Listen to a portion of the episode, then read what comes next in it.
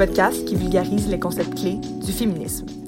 Ce mois-ci, j'avais envie de mieux comprendre en quoi consiste le plafond de verre. C'est une expression que nous entendons régulièrement, mais qu'est-ce que c'est précisément? Quelles sont ses causes et ses impacts sur l'ascension des femmes au sein des organes décisionnels des entreprises? Pour en discuter, j'ai eu le plaisir de m'entretenir avec nul autre que Caroline Cody, fondatrice et présidente de la gouvernance au féminin, une OBNL ayant pour mission d'encourager les femmes à développer leur leadership, faire avancer leur carrière et siéger dans des conseils d'administration. Ayant plus de 25 ans d'expérience dans le monde coopératif et ayant siégé dans un grand nombre de conseils et comités, Madame Cody a été hissée au rang des 100 femmes les plus influentes au Canada, 75 grands immigrants au Canada et des 20 personnalités de la diversité du Québec. Madame Cody a aussi récemment été élue au sein du CA du Musée des Beaux-Arts de Montréal, une nomination dont nous allons discuter au cours de l'entrevue. Avant de se lancer dans l'épisode, j'aimerais vous inviter à aller écouter le dernier épisode du podcast Femmes en affaires, le podcast qui donne la parole aux girl boss de ce monde et inspire la relève. Dans leur dernier épisode, Sandrine et Lia s'entretiennent avec Déborah Charenfant, une femme avec de multiples expériences et qui spécialise dans l'entrepreneuriat au féminin. Donc sans plus tarder, j'espère que l'épisode vous plaira beaucoup. Bonne écoute!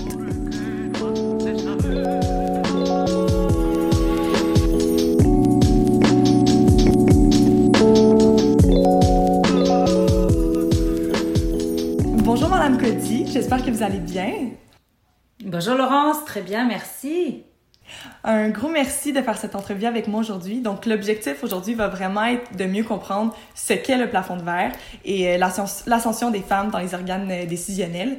Euh, pour commencer, je vais en parler un petit peu dans l'introduction, mais vous êtes fondatrice et présidente de la gouvernance au féminin. Est-ce qu'en quelques mots, vous voudriez m'expliquer ce que c'est? Alors, la gouvernance au féminin, c'est un organisme à but non lucratif que j'ai fondé en 2010 avec pour mission d'encourager les femmes à développer leur leadership à faire avancer leur carrière et à siéger dans des conseils d'administration.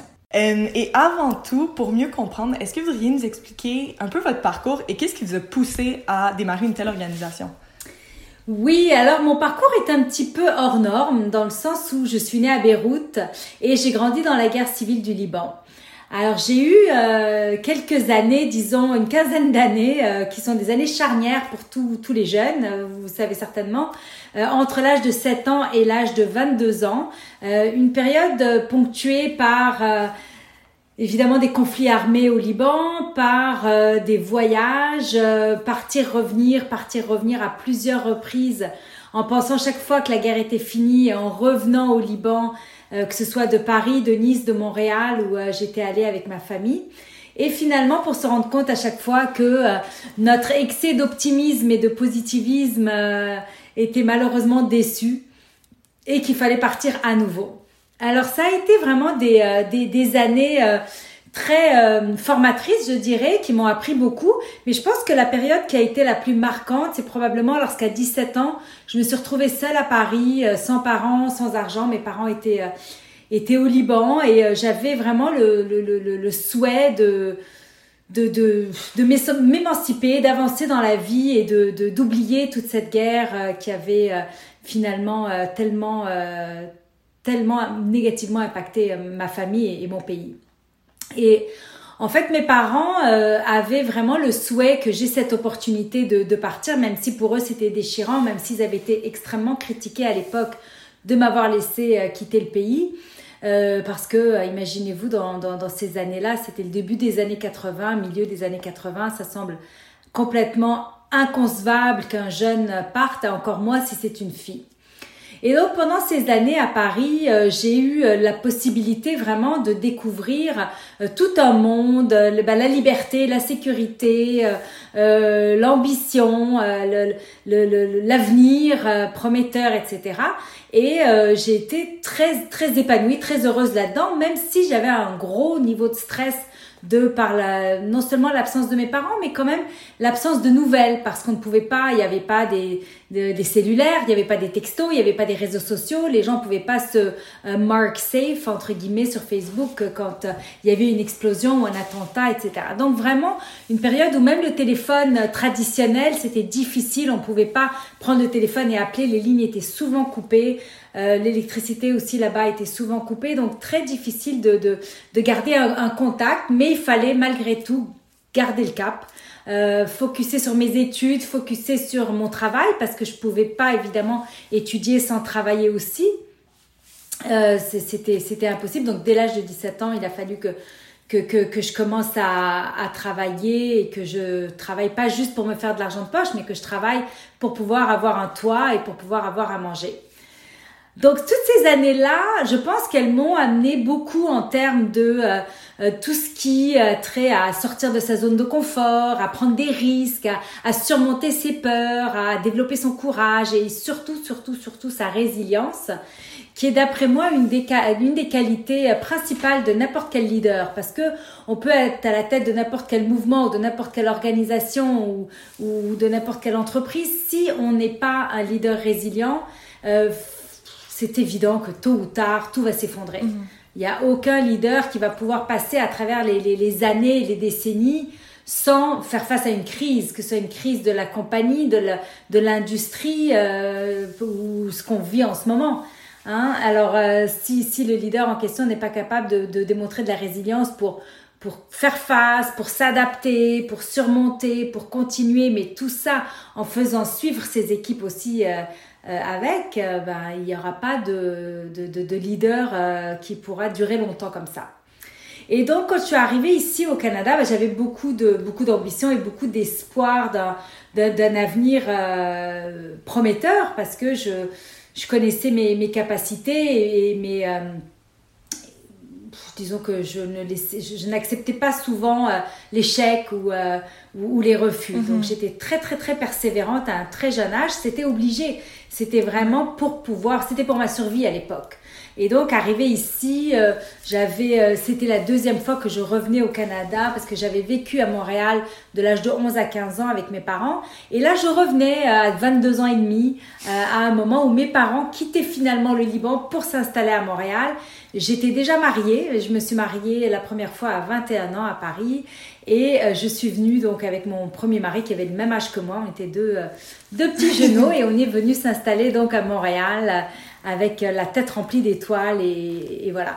Et donc en, en, en, deux mots euh, par rapport à ce que ça m'a amené à faire avec la gouvernance au féminin, je dirais que c'est surtout euh, cette ambition que j'avais en arrivant ici et euh, je n'avais aucune connaissance euh, relative à toutes ces histoires de plafond de verre euh, uh-huh. et de et de, d'inégalité. Hein. Pour moi, euh, les femmes et les hommes dans un pays occidental, il y a, surtout au Canada, parce qu'on a vraiment une image de l'égalité, de la paix, de la, de la démocratie euh, canadienne qui, qui, font que euh, on arrive euh, avec une, une, certitude que euh, si on veut réussir, on va réussir. Et donc moi, basé là-dessus, bah, ma foi, j'ai foncé, mhm. j'ai foncé et j'ai effectivement réussi à vraiment démarquer euh, ma carrière en, avançant très rapidement dans des postes, euh, des postes clés, dans des entreprises d'envergure, pour finalement me retrouver euh, très rapidement dans des postes où il y avait peu de femmes. Mhm. Et c'est là que ça m'a commencé, à commencer à me faire réfléchir. Mais j'avais écouté dans une, autre, entrevue, vous disiez que vous êtes arrivé avec une perception vraiment plus de détermination et quoi que ce soit, et ça vous avait étonné en arrivant ici de voir que les femmes, euh, ayant dans un étant dans un milieu peut-être plus facile, plus douillet, avec plus de ressources dès le jeune âge, avaient moins cette volonté d'aller tout casser. La perception était différente et c'est ça qui vous permet un peu de, de vous différencier aussi. Ben exactement, c'est-à-dire que à la base, moi dans mon esprit, je partais avec une mhm. longueur de retard par rapport à toutes ces femmes qui ont déjà un réseau établi, qui ont des parents qui peuvent les aider, qui ont euh, vraiment euh, une connaissance mhm. du, du, milieu, de l'environnement, etc. Et donc logiquement, on s'attendrait à ce qu'elles mhm. se débrouillent mieux. Euh, et, et, finalement, je me suis rendu compte que certains obstacles qu'elles s'imposaient elles-mêmes leur venait de ce fameux environnement dans lequel on était. Et que moi, qui arrivais de l'extérieur, sans cette connaissance euh, finalement culturelle, ces biais euh, inconscients, ces préjugés dont les femmes euh, sont victimes et tout, comme je n'avais pas la perception de l'existence de tout, de tout ça, mais je n'ai pas laissé ça me, me, me ralentir. J'ai tout simplement foncé. Et c'est là que je me suis rendu compte que finalement, alors que je pensais que j'avais je vais pas dire que j'avais pas de chance, mais que j'avais moins de chance que ces femmes-là, je me suis rendu compte que finalement, euh, à tout, euh, bon, avec tout ce que j'ai pu vivre, finalement, j'ai su comment utiliser ça à bon escient, et c'est ce qui m'a, c'est ce qui m'a permis d'arriver où je suis aujourd'hui. C'est vraiment intéressant. On réalise pas nécessairement les biais qui vont avec toutes ces chances-là. Euh, si on le ramène d'un point un peu plus théorique, vraiment, si on part à la base, c'est quoi le plafond de verre et c'est quoi le plancher collant? En quoi consiste-t-il? Alors, bah, le plafond de verre et le plancher collant, en fait, c'est ces deux expressions qui veulent dire un petit peu la même chose. Euh, moi, j'ai euh, beaucoup parlé de, plancher collant pour expliquer comment on peut ralentir quelqu'un qui est à la base de l'organisation. Donc, une, une, jeune fille qui commence dans une entreprise et qui regarde dans euh, les hautes sphères de l'organisation dans laquelle elle vient, dans laquelle elle vient de commencer à travailler et qu'elle ne voit que des hommes blancs euh, tout en haut, eh bien, ma foi, on dirait que ça, va couper les ailes de cette jeune femme, surtout si c'est en plus une femme issue de l'immigration ou une euh, minorité visible, etc. Elle va se dire, ok, non seulement il n'y a pas de femmes, il n'y a pas de minorité non plus euh, en haut de cette organisation-là, et on se sent un petit peu collé au, plancher, comme si notre élan était interrompu, comme si on ne voyait pas comment on allait réussir cette ascension. Euh, le plafond de verre, lui, c'est en général une femme qui a quand même beaucoup progressé, mais qui malgré tout, à un moment donné, se heurte à ce euh, fameux euh, plafond. J'aimerais dire qu'on s'invente, mais il est bien bel et bien là. Beaucoup de gens disent, mais non, c'est chose du passé, le plafond de verre, ça n'existe plus. Mais c'est absurde parce que quand on regarde les chiffres, il n'y a que 5% des PDG au Canada qui sont des femmes. Et donc toutes les autres qui sont un niveau en dessous de PDG, deux niveaux ou trois niveaux, mais ces femmes-là, elles se heurtent à quelque chose. Alors oui, il y a certains éléments qui viennent de leurs propres euh, obstacles, des obstacles typiquement féminins, comme un manque de confiance en soi, euh, ne pas vouloir sortir de sa zone de confort ou mettre trop d'emphase sur l'importance entre l'équilibre vie professionnelle, vie familiale, euh, toujours vouloir contrôler à la maison, ne pas laisser son conjoint s'impliquer ou ne pas le pousser à s'impliquer, parce que là aussi euh, c'est notre responsabilité de s'assurer que s'il fait pas ce qu'il a à faire, ben, qu'il le fasse, qu'on le pousse à le faire. Et d'un autre côté, évidemment, tout le volet euh, des, des, biais, euh, des biais inconscients. Je veux dire, les préjugés sont là.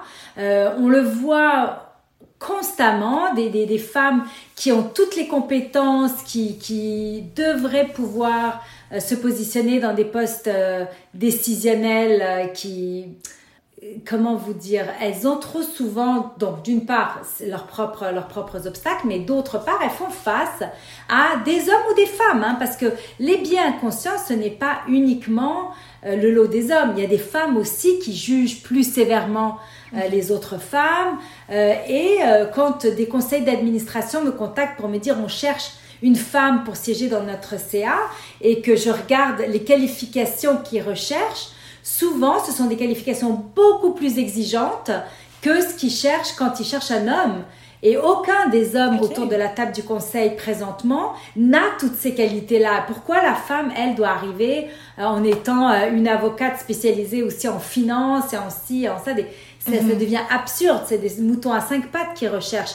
Comme si la femme, elle, pour pouvoir avoir cette place-là, il faut qu'elle il faut qu'elle en fasse tellement plus. Qu'elle soit absolument parfaite dans tout. Exactement. Avec la gouvernance au féminin, vous travaillez à développer des outils pour, euh, d'un, détruire les mentalités, les, les obstacles que les femmes se mettent elles-mêmes, mais aussi les obstacles un peu de la société et du milieu. Quels sont-ils et c'est quoi ceux qui fonctionnent le mieux en ce moment? Alors, bah, nous, à la gouvernance au féminin, depuis maintenant dix ans, parce que euh, on est en train de célébrer notre dixième anniversaire. D'ailleurs, on a un événement euh, euh, virtuel qui aura lieu le euh, jeudi 12 et le vendredi 13 novembre. on a choisi notamment un vendredi 13 parce qu'on veut bousculer le statu quo et les, les, idées préconçues. Et donc, l'idée à la base, en créant la gouvernance au féminin, c'était d'organiser de, de, des événements pour inspirer les femmes, donc pour les pousser à, à, atteindre des, des, niveaux supérieurs. Et aussi, on a très rapidement constaté qu'il était impératif que les hommes soient impliqués aussi. Donc, moi, mon réseau est typiquement masculin. J'ai toujours eu plus d'hommes autour de moi que de femmes, probablement parce que j'ai eu une carrière qui a, qui a, qui a évolué très rapidement, où mhm. je me suis retrouvée à interagir surtout avec des hommes. Donc, c'était surtout ça mon réseau. Et donc, à ce moment-là, de dire aux hommes qui m'entourent, tu dois m'aider, je veux vraiment faire une différence dans la société pour que les femmes puissent avoir leur place. Et donc, je me suis tournée vers ces hommes-là. Et, en amenant des hommes à la gouvernance au féminin, parce que notre conseil d'administration est coprésidé par un homme et une femme. Alors, c'est Monique Leroux, l'ancienne PDG de Desjardins, qui co-préside avec Norm Steinberg, qui était l'ancien euh, euh, chairman de Norton Rose mondial on a partout dans, nos, dans nos, euh, notre organisation, que ce soit au niveau de nos comités, au niveau de nos employés, etc., des hommes et des femmes. Pour nous, ça c'est essentiel, cette diversité-là. Et donc rapidement, en offrant, en plus des événements, en offrant aux femmes des programmes de mentorat très robustes qui les aident sur une période de 12 mois à, progresser et à cheminer dans leur, euh, dans leur carrière, en offrant aussi de la formation en gouvernance, on s'est rendu compte que ces femmes-là, retournées dans leur milieu de travail avec plus d'ambition, plus de, de capacité, une meilleure feuille de route sur comment atteindre leurs objectifs, mais se retrouvaient parfois, malgré tout, euh, dans des positions où ça ne progressait pas. Pourquoi? Parce qu'elles retournaient dans des entreprises qui avaient été créées par des hommes pour des hommes et où euh, il n'y avait pas eu euh, les politiques nécessaires, les initiatives mises en œuvre pour permettre aux femmes de progresser. Et c'est à ce moment-là que j'ai eu l'idée de la certification parité. Mmh. Alors la certification parité, c'est ce qui euh, permet aux entreprises de travailler sur de, autant sur le niveau quantitatif que qualitatif euh, fermer l'écart qui subsiste entre les genres. Alors, on regarde depuis les postes d'entrée jusqu'à la haute direction ce que les entreprises ont mis en œuvre pour permettre aux femmes de progresser et quels sont les chiffres. Quelle est la réalité de chaque entreprise? Et très souvent, on se rend compte que ces entreprises-là, qui nous disent pourtant qu'elles souhaitent euh, resserrer l'écart entre les genres et qu'elles souhaitent avoir plus de mmh. femmes dans des postes de, haute direction, eh bien, elles n'ont jamais mesuré l'écart. Donc elles nous disent euh, oui oui oui, on sait que euh, on a des femmes à tous les niveaux, d'accord, mais dans quel à quel niveau est-ce que vous perdez des femmes? À quel niveau il faut mettre plus d'emphase? Euh, Quels sont les, les, secteurs ou les départements? Et ils n'ont aucune idée parce qu'ils n'ont jamais mesuré ça. Alors quand on ne mesure pas un écart, comment est-ce qu'on peut de manière concrète travailler dessus, comprendre ses, ses, ses, ses racines, trouver des, des, moyens de euh, resserrer cet écart-là. Et donc, on a, euh, il y a maintenant euh, 4 ans, euh, approché McKinsey et compagnie, le plus important cabinet de consultants au monde, pour leur demander de nous soutenir dans cette mission qui était de, de créer une certification parité. Et ils l'ont fait, ils l'ont fait avec brio. Et cette certification qui, depuis, depuis 2017, a été lancée, a un taux euh, de rétention incroyable. Plus de 90% des organisations qui démarrent avec nous reviennent année après année. Et en 2017, on avait 17 organisations, en 2018, 31, en 2019, 48. Et en 2020, on est à plus de 60 organisations déjà euh, et des entreprises extraordinaires qui, en pleine pandémie, ont décidé de ne pas se laisser ralentir et de, travailler euh, sur, sur cet aspect-là avec nous. Donc, je pense que c'est la meilleure façon euh, d'avoir une approche holistique, soutenir les femmes, avoir l'engagement des hommes, travailler aussi avec les gouvernements. On travaille beaucoup avec les gouvernements, les trois paliers, et évidemment euh, les entreprises pour que les femmes puissent progresser. Euh, sans plancher collant, sans plafond de verre. et pourquoi la parité est aussi importante et c'est quoi vraiment la valeur ajoutée pour les organisations? Parce que c'est bien beau de dire on veut une parité, on va être présente pour les femmes, mais réellement, ça a un impact sur les organismes et sur les entreprises.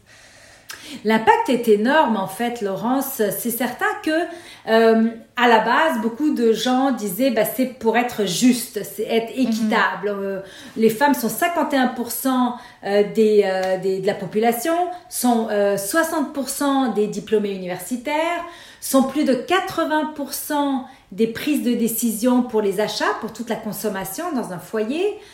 Et ne sont que 5% des PDG et ne sont que un peu plus de 20% des membres de conseil d'administration. Il y a quelque chose qui fonctionne pas dans notre société en 2020. C'est pas la société dans laquelle je veux que mes enfants, mes petits enfants évoluent. Mais par ailleurs, il y a une myriade d'études qui démontrent sans aucun doute l'impact positif de la présence des femmes dans les organes décisionnels sur la performance financière des entreprises, sur également l'innovation.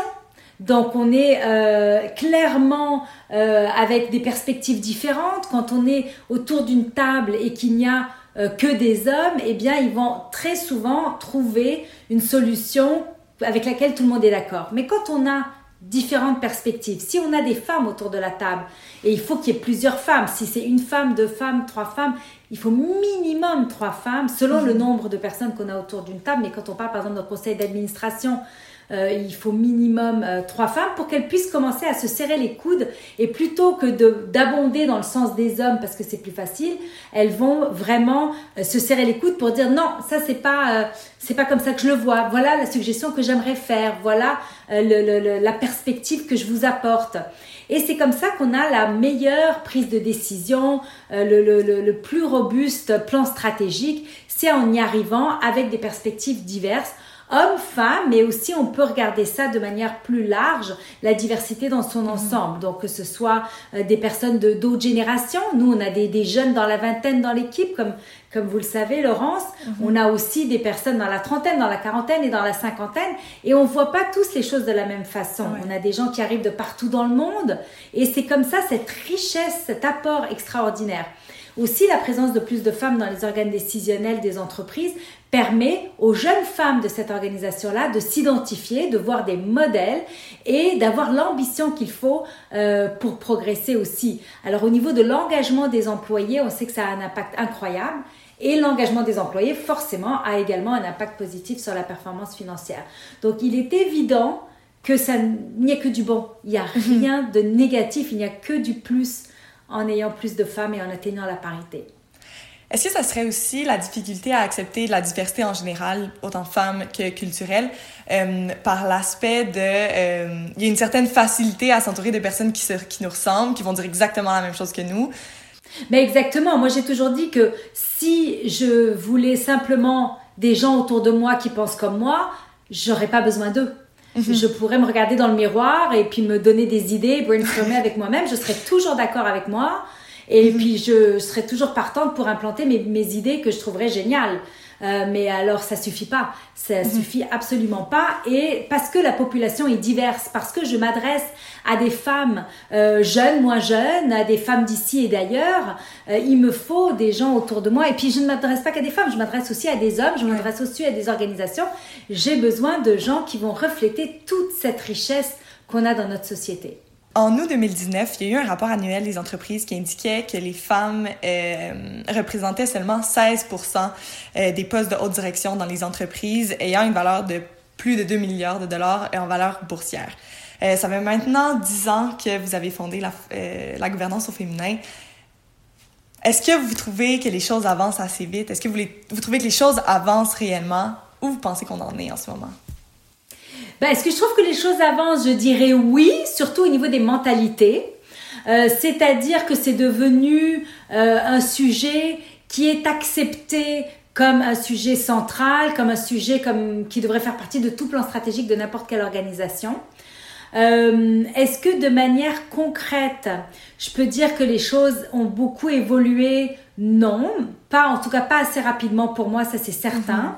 Mhm. La pandémie m'inquiète énormément parce que on voit qu'il y a beaucoup de femmes qui ont abandonné euh, le, le, le, le monde de l'emploi, voilà, je cherche mes mots, euh, parce que ça me, ça, me, ça me désole tellement, ça me perturbe tellement ce qu'on est en train de vivre, parce que ça fait mhm. dix ans que je me bats pour que les femmes progressent, et quelques mois de pandémie, et on vient de prendre un recul énorme, parce que d'une part, euh, il y a eu des pertes d'emploi beaucoup plus marquées pour les femmes que pour les hommes mhm. depuis cette pandémie. On parle même d'une récession au féminin, on en est là.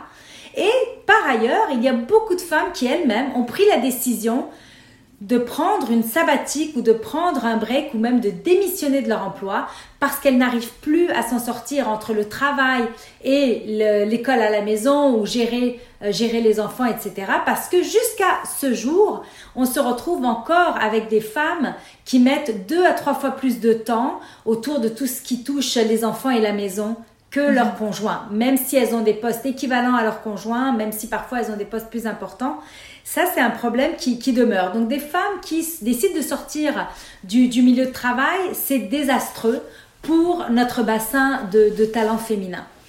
Euh, ce que, ce que j'observe aussi euh, euh, sur le plan international, qui par contre est plus réjouissant, c'est que les femmes chefs d'État, euh, que ce mhm. soit des pays comme la Nouvelle-Zélande, que ce soit l'Allemagne, Taïwan, plusieurs pays nordiques, sont qui, qui ont des femmes à leur tête, ont beaucoup mieux géré la pandémie. Donc je pense que les femmes ont démontré hors de tout doute leur capacité à gérer en période de crise, et ça c'est un c'est un gros plus pour nous. Quel serait l'effet de quota sur, euh, par rapport à des renforcements législatifs, euh, par rapport au conseil d'administration et les postes de direction. Qu'est-ce que vous pensez de la mise en place de quotas par le gouvernement? Alors moi, je suis depuis toujours une grande défendresse des quotas.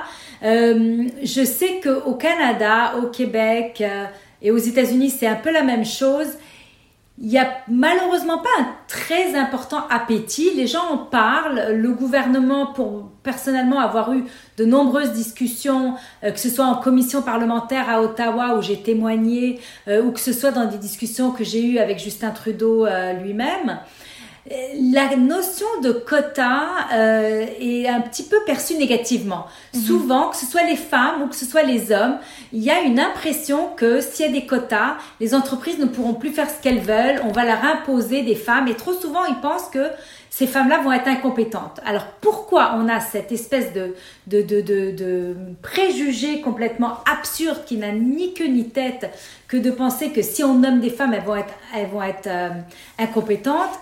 Euh, ça, me dépasse réellement. Euh, d'ailleurs, Françoise Giroud, euh, une célèbre philosophe française, disait à l'époque, le jour où on atteindra l'égalité réelle entre les femmes et les hommes, c'est le jour où on nommera une femme incompétente à un poste important. Mhm. Alors ça, c'est quelque chose qui va nous rapprocher de l'égalité. Mais en attendant, les quotas qui sont en vigueur dans les pays nordiques euh, depuis très longtemps et qui, avec succès, hein, parce que dans, les, dans, dans, dans, certains pays, on a eu 50% euh, euh, sans aucun problème et rapidement. je peux même ramener ça au Québec, parce qu'au Québec, on a une forme de quota pour les sociétés d'État, la SAQ, Hydro-Québec, l'Auto-Québec, etc. Il y a une loi sous Jean Charest qui exigeait la parité. Et en cinq ans, euh, on est passé euh, de un peu plus de 20% de femmes dans ces conseils d'administration-là à 50% parce qu'il y avait une loi. Parce que quand on légifère, on trouve les femmes et quand on ne légifère pas, on trouve les excuses. Et quand on regarde en France également, quand ils ont euh, promulgué la loi Copé-Zimmermann, cette loi-là qui prévoyait 20% de femmes dans les conseils d'administration en 2014 et 40% de femmes en 2017, même à foi, ils ont atteint sans aucun problème leurs objectifs pour exactement les mêmes raisons. Et la députée Marie-Jo Zimmermann, qui est, est l'auteur de cette loi, euh, m'avait invité à parler euh, à l'Assemblée nationale à Paris il y a quelques années, en 2015 exactement, pour parler d'expérience canadienne sans, euh, sans quota, et forcé d'admettre que euh, notre situation euh, est loin d'être enviable par rapport à celle des Français qui ont réussi euh, grâce à cette loi donc à atteindre comme je disais 40%. Nous on a la moitié de ça ici au Canada alors qu'il n'y a aucune raison. Les femmes sont là, elles sont compétentes, elles sont éduquées, elles sont expérimentées, elles sont ambitieuses. Il n'y a rien qui puisse justifier une chose pareille. Vous avez été récemment élu au sein du CA du euh, Musée des Beaux-Arts de Montréal. Euh, votre candidature ainsi que celle de quatre autres femmes a été une réponse de, euh, de votre part à la crise de, gouvernance euh, suite au départ de Nathalie Bondil. Quels sont vos objectifs dans votre mandat pour rétablir la situation et améliorer les processus? Alors, effectivement, la crise qui s'est produite au, au Musée des Beaux-Arts était vraiment déplorable. Je ne sais même pas comment la qualifier tellement j'étais déçue. parce qu'une femme comme Nathalie Bondil, ce qu'il faut quand même se dire, c'est que c'est une femme qui forcément, oui, peut être vue comme autoritaire, comme une femme qui est peut-être un petit peu exigeante, un petit peu euh, peut-être même dure envers ses équipes, euh, euh, mais, mais ce qui pour moi est essentiel, c'est évidemment de prendre en considération ce que les gens pouvaient lui reprocher dans son équipe. Hein. dire, quand on est contre le harcèlement, on est contre le harcèlement. Hein. mais il faut surtout s'assurer que la personne n'est pas jugée plus durement parce que c'est une femme. Donc, est-ce que si Nathalie Bondil euh, s'appelait Marc Bondil, est-ce que les choses se seraient passées comme ça? J'en suis pas certaine. D'une part, en ce qui concerne son équipe et la façon dont ils l'ont jugée, c'est quand même une femme qui était là depuis 13 ans en poste. Hein, c'est pas quelqu'un qui venait d'arriver. On a eu le temps de voir son style de leadership. Et euh, D'autre part, euh, la façon dont le conseil d'administration l'a traité, notamment le président du conseil d'administration lui-même, Michel de la Chenelière, qui d'après moi avait largement outrepassé son autorité euh, dans sa façon de la traiter. Euh, bon, s'il y a des problèmes de harcèlement, ça, j'ai pas remis ça en question. Je ne peux pas évidemment juger de ça. J'ai jamais mhm. travaillé au musée des Beaux Arts, j'ai jamais travaillé pour Nathalie Bondil, donc je n'en sais rien. Mais forcément, quand il se passe quelque chose et qu'on fait un reproche à quelqu'un, il faut lui donner le temps d'ajuster ce qui, ce qui, ce qui se passe. Et je n'ai pas l'impression que Monsieur de la Chenelière avait le moindrement envie que Nathalie corrige le tir et puisse rester. Et c'était beaucoup une vendetta personnelle. Et ça, c'est déplorable mhm. lorsqu'on pense à une femme que les musées du monde entier s'arrachent et que nous, à Montréal, on a réussi à avoir ici pour euh, faire rayonner notre musée des beaux-arts qui a euh, augmenté euh, de manière exponentielle son membership, le nombre de visiteurs, le nombre d'expositions. Mhm. le, c'est quand même incroyable. On n'est pas. Moi, j'adore Montréal. Je suis extrêmement heureuse ici, mais c'est pas une ville très riche culturellement. Il faut quand même l'admettre. J'ai vécu à Paris pendant dix ans. Je peux vous dire que c'est pas la même chose.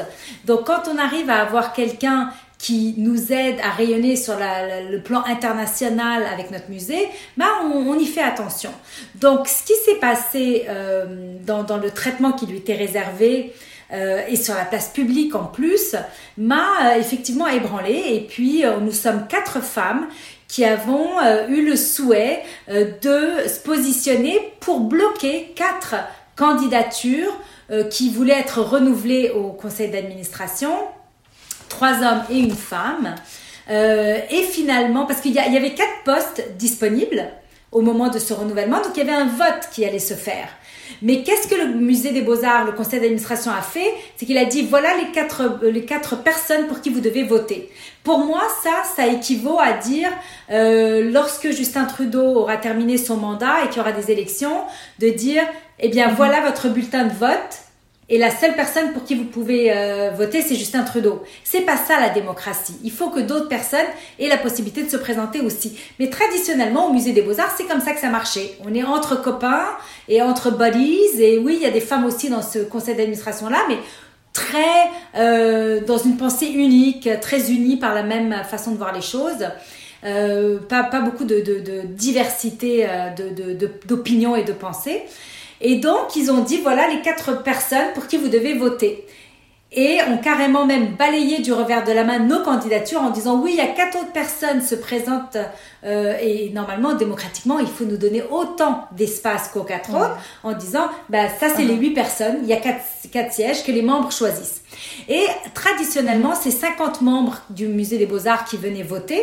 Euh, et cette année, il y en a eu 1480 parce que nous avons fait une grosse campagne parce que nous avons sensibilisé les gens sur, euh, bah, évidemment, tout le monde était bien au courant de, de, de, de, la débâcle. Et ça a été une façon mhm. pour les membres de dire, oui, nous avons le pouvoir, nous, de dire que vous avez mal agi, et nous avons le pouvoir aussi euh, de faire, euh, d'apporter du changement. Donc, de nous quatre, trois de nous quatre avons réussi à être élus. Euh, une personne du conseil d'administration qui était en réélection a été réélue, mais c'était la seule femme. Donc je pense que le message a été très fort que oui, on veut plus de femmes, on veut aussi plus de personnes qui arrivent de manière euh, de l'externe, de, de, manière neutre, euh, qui ont le souhait d'améliorer euh, tout ce qui est gouvernance, transparence, éthique, et voilà, et diversité d'opinions. De, Félicitations parce que c'était beau à voir. On est, c'était beaucoup des critiques par rapport à Madame Bondil dans les stéréotypes féminins et tout. Donc le fait, peu importe la situation, que ce soit d'autres femmes qui rentrent en poste et qui viennent repositionner la situation, c'est très intéressant et c'est, ça démontre beaucoup de, force aussi de la part de la femme. Euh, petite question un peu plus personnelle. Comment euh, on fait pour aussi booster euh, le leadership féminin en jeune âge? Personnellement, je suis à l'université en ce moment, dans, des, dans le monde associatif c'est quoi les outils les plus importants à donner aux femmes à l'université pour qu'ils soient capables de le transmettre euh, dans le milieu du travail par la suite? Ben, je pense que déjà, ce que vous venez de mentionner, d'être dans le milieu associatif, c'est déjà extraordinaire. Je pense que c'est nécessaire de commencer à s'impliquer au plus jeune âge. Il faut comprendre que, euh, que dans votre milieu euh, d'étudiants, dans votre milieu d'employés, quand le moment viendra, les gens qui font plus que ce qui est attendu d'eux sont toujours les gens qui réussiront le mieux. Donc, euh, aller au-delà de ce qui est attendu, aller au-delà de ce qui est le, minimum et faire des actions qui vont être euh, bénéfiques pour le groupe. Donc, ne pas toujours avoir mhm. son propre agenda, mais vraiment vouloir s'impliquer pour aider les autres, c'est la meilleure façon de s'aider soi-même. Parce que dans les faits, oui, on donne du temps, oui, on donne euh, de notre, nos, capacités intellectuelles, notre réseau, etc. Mais ça nous revient au centuple. Alors ça, c'est déjà hyper important et donc bravo pour, euh, pour tout ce que vous faites. Par ailleurs, je dirais qu'à un très jeune âge, c'est important aussi de comprendre l'importance de à qui vous vous associez, que ce soit vos amis ou que ce soit un potentiel conjoint euh, avec qui vous fonderez un jour une famille. Euh, on est la somme des cinq personnes avec qui on passe le plus de temps. Donc des fois, on est euh, dans, dans, des circonstances où on a des amis qu'on traîne depuis des années, mais qui sont plus des boulets qu'autre chose. Moi, je suis très fidèle en amitié. Donc j'ai des amis mm-hmm. vraiment qui, qui certains amis qui m'apportent beaucoup, d'autres qui m'apportent beaucoup moins, et c'est moi qui leur apporte énormément. Mais c'est essentiel de garder toujours en tête que les gens qui nous entourent sont les gens qui vont nous aider à nous dépasser. Alors, qu'est-ce qu'on peut leur apporter? Qu'est-ce qu'ils peuvent nous apporter? Sans que tout soit évidemment un calcul constant, hein, mais, euh, mhm. mais ça, c'est, ça, c'est important. Puis, quand on est en couple, eh bien, ça, euh, c'est quelque chose, moi, je peux vous dire, pour euh, avoir eu des enfants à un très jeune âge, dont j'ai dû m'occuper quasi exclusivement parce que j'étais mariée avec un Français très macho, aussi contradictoire que ça puisse paraître, hein, quand on est Caroline mm qui, qui, se bat pour le droit des femmes, mais ça a probablement aussi contribué à mon... Ça fait partie de l'apprentissage. Exactement. Ça a contribué à mon désir d'émancipation. Euh, quand on pense que dans mon passé, c'était bah, grandir au Liban, puis être avec un Français macho, euh, c'est un peu particulier. Mais je pense que ça m'a amené mm-hmm. justement dans l'autre extrême où euh, bah, là, je, je me laisserai jamais emmerder par quelqu'un qui veut m'imposer des, des, des, choses avec lesquelles je suis pas d'accord ou qui ne, ou qui ne voit pas la valeur de mon travail au même titre que le sien et qui ne va pas contribuer à égalité avec moi. Donc pour les jeunes femmes, lorsqu'on est en âge de commencer à, songer à fonder une famille, si vous êtes une femme ambitieuse, il faut s'assurer que l'homme qui vous intéresse ou l'homme avec qui vous euh, êtes en relation euh, va soutenir vos ambitions. Parce que sinon à moyen ou long terme là ça ça peut pas ça peut pas marcher. Il va y avoir un clash Finalement, il y a deux petites questions que j'aime beaucoup poser en fin d'entrevue. Euh, pour continuer un petit peu euh, à s'éduquer ou quoi que ce soit, est-ce que vous auriez des recommandations de livres, documentaires, podcasts par rapport au plafond de verre ou tout ce qu'on a parlé euh, aujourd'hui? Mais il y a un documentaire que j'aime beaucoup auquel j'ai participé avec Tania Lapointe et... ah, j'ai un trou de mémoire. Enfin, le documentaire s'appelle 50-50. Euh, et ce documentaire est passé euh, à RDI, euh, Radio-Canada, etc. Et il donne plusieurs perspectives sur tout ce qui touche la, la, parité. Il y a beaucoup de personnes d'envergure qui ont participé à ce documentaire. moi, j'ai eu la chance d'y contribuer en, en, tout début de... Laurence Trépanier, voilà, je suis désolée. C'est un documentaire un documentaire de Tania Lapointe et Laurence Trépanier qui s'appelle 50-50 et qui amène vraiment une perspective très holistique de toute la question de la parité. Vraiment, ça, je le recommande euh, chaleureusement. Il y a aussi un livre que j'adore. Il y a un livre qui s'appelle. Oui. Euh, c'est un livre de. Euh, Ah là là, mais moi, il est, les noms, euh, c'est vraiment des moments, j'ai des, des, brain freeze. Alors, elle s'appelle Joanne Lipman. C'est l'ancienne éditrice en chef de USA Today. Joanne Lipman a écrit un livre qui s'appelle That's What She Said, qui est brillant. Euh, j'ai eu la chance de euh, faire une entrevue avec Joanne Lipman au, Palais des Congrès de, au Centre des Congrès de Toronto il y a probablement deux ans. Et, euh, et ça, c'est vraiment un livre que je recommande à, tout le monde, les femmes, les hommes, tout le monde devrait lire ce livre, That's What She Said. Parfait. Et finalement, euh, que souhaitez-vous pour la société dans les prochaines années? Alors, ben, euh, moi, honnêtement, je vais, je, vais vous dire que je pense sincèrement que tous les souhaits que j'ai pour la société, que pour la femme, ce sont des souhaits pour la société. Parce que tout ce qui va impacter positivement la femme, son ascension, son évolution, son, son émancipation, ne peut que impacter positivement la société dans son ensemble. Alors moi, mon souhait, évidemment, c'est qu'on continue à réduire cet écart entre les genres. Mon souhait, c'est qu'on puisse avoir enfin une femme dans chacun des organes décisionnels des pays, des entreprises, mhm. des organismes, euh, qu'on voit euh, des femmes, qu'on arrête de parler de pionnières. La première femme à être à la tête de mhm. l'Agence spatiale canadienne, la première femme à être à la tête de la plus importante institution financière aux États-Unis. Tout ça, c'est récent là. Là, je parle de ça, c'est arrivé dans, les, dans le dernier mois. Euh, à City, qui a une femme PDG, euh, l'Agence spatiale canadienne qui a une femme PDG. C'est la première fois. Le musée des beaux-arts, d'ailleurs, Nathalie Bondil, c'était la première femme directrice générale euh, du musée. Malheureusement, maintenant remplacée par un homme, euh, qui, je suis sûre, Stéphane Aquin, va faire un travail extraordinaire. Mais quand même, on était quand même très mm. content d'avoir notre première femme. Et donc, ce que je nous souhaite, c'est que euh, vraiment les femmes puissent finalement accéder à, à, à tous les postes et que ce soit durable. Euh, c'était Simone de Beauvoir qui disait de ne jamais oublier qu'il suffit de la moindre crise politique, sociale ou économique ou religieuse pour que les droits des femmes soient remis en question et qu'il faut rester vigilant mm. toute notre vie durant. Et donc ça, c'est des, des, citations euh, qui, qui, 50 ans plus tard, continuent à apporter tout leur sens. Alors mon souhait le plus profond, c'est qu'on puisse enfin évoluer de manière réelle, concrète, et qu'on arrête de prendre du, recul chaque fois qu'il y a une crise comme, comme la Covid-19, parce qu'il y en aura des crises. Chaque fois, ce sont les femmes qui reculent. Mhm. Eh bien, un énorme merci euh, pour votre temps et euh, à la prochaine. Merci Laurence, à bientôt. Merci.